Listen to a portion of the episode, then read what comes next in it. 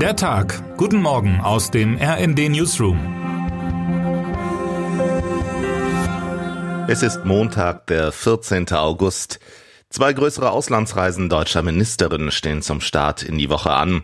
Da wäre zunächst Außenministerin Annalena Baerbock, die zur Stunde auf dem Weg nach Australien ist. Von dort geht es dann im weiteren Verlauf der Reise noch nach Neuseeland und schließlich Fidschi.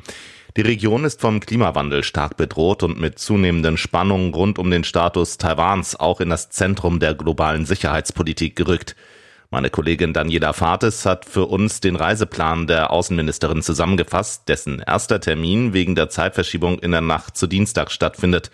Auf der Agenda stehen gleich mehrere spannende Treffen. Außergewöhnlich dürfte aber vor allem der letzte Stopp in Fidschi werden. Baerbock wird dann die erste deutsche Außenministerin sein, die die Inselgruppe persönlich besucht. Der südpazifische Staat droht gleich mehrere der 110 bewohnten Inseln an den steigenden Meeresspiegel zu verlieren. Erste Dörfer wurden bereits umgesiedelt. Baerbock will zeigen, dass Deutschland die Probleme Fidschis und benachbarter Inselstaaten ernst nimmt. Sie wird im Zuge ihres Besuchs auch eine eigene deutsche Botschaft in Fidschis Hauptstadt Suva eröffnen. Es dürfte eine der kleinsten Botschaften der Welt werden. In eine andere Himmelsrichtung reist Entwicklungsministerin Svenja Schulze. Sie wird mehrere Staaten in der Sahelzone im westlichen Afrika besuchen. Inhaltlich soll es eigentlich um die Entwicklungszusammenarbeit mit den fünf Sahelstaaten Mauretanien, Mali, Burkina Faso, Niger und Tschad gehen. Doch dieser Plan wurde vom Putsch in Niger überholt.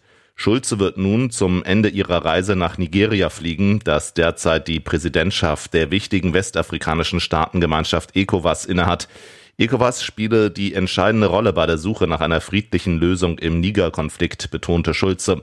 Diese Bemühungen werden wir als Sahel-Allianz aber auch im Rahmen der deutschen Entwicklungszusammenarbeit nach Kräften unterstützen, so die Entwicklungsministerin. Der Besuch in Burkina Faso, dessen Militärregierung sich mit den Putschisten in Niger solidarisch zeigt, wurde hingegen kurzerhand abgesagt. Mein Kollege Markus Decker hat die Termine und Ziele der Reise der Entwicklungsministerin für uns zusammengefasst. In Deutschland könnte heute vor Gericht eine Entscheidung mit Signalwirkung fallen. Eine 33-jährige Frau aus Oberfranken hat dort den Impfstoffhersteller AstraZeneca verklagt.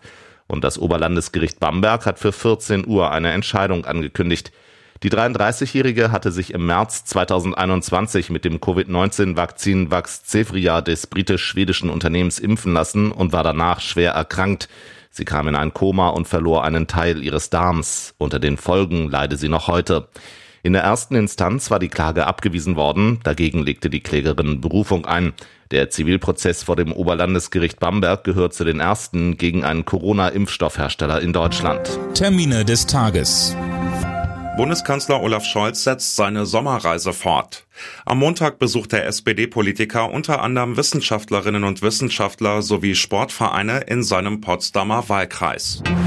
Am Abend finden vier weitere Begegnungen im DFB-Pokal statt. Unter anderem trifft der erste FC Köln auf den VfL Osnabrück.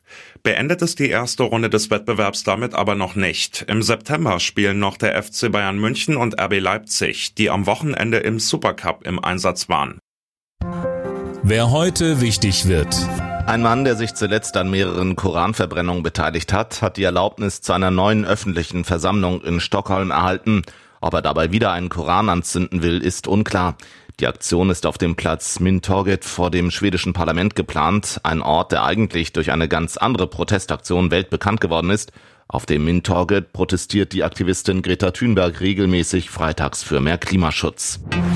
Und damit wünschen wir Ihnen einen guten Start in die Woche. Text Paul Berten, am Mikrofon Tim Britztrup und Johannes Schmidt. Mit rnd.de, der Webseite des Redaktionsnetzwerks Deutschland, halten wir Sie durchgehend auf dem neuesten Stand. Alle Artikel aus diesem Newsletter finden Sie immer auf rnd.de slash der Tag.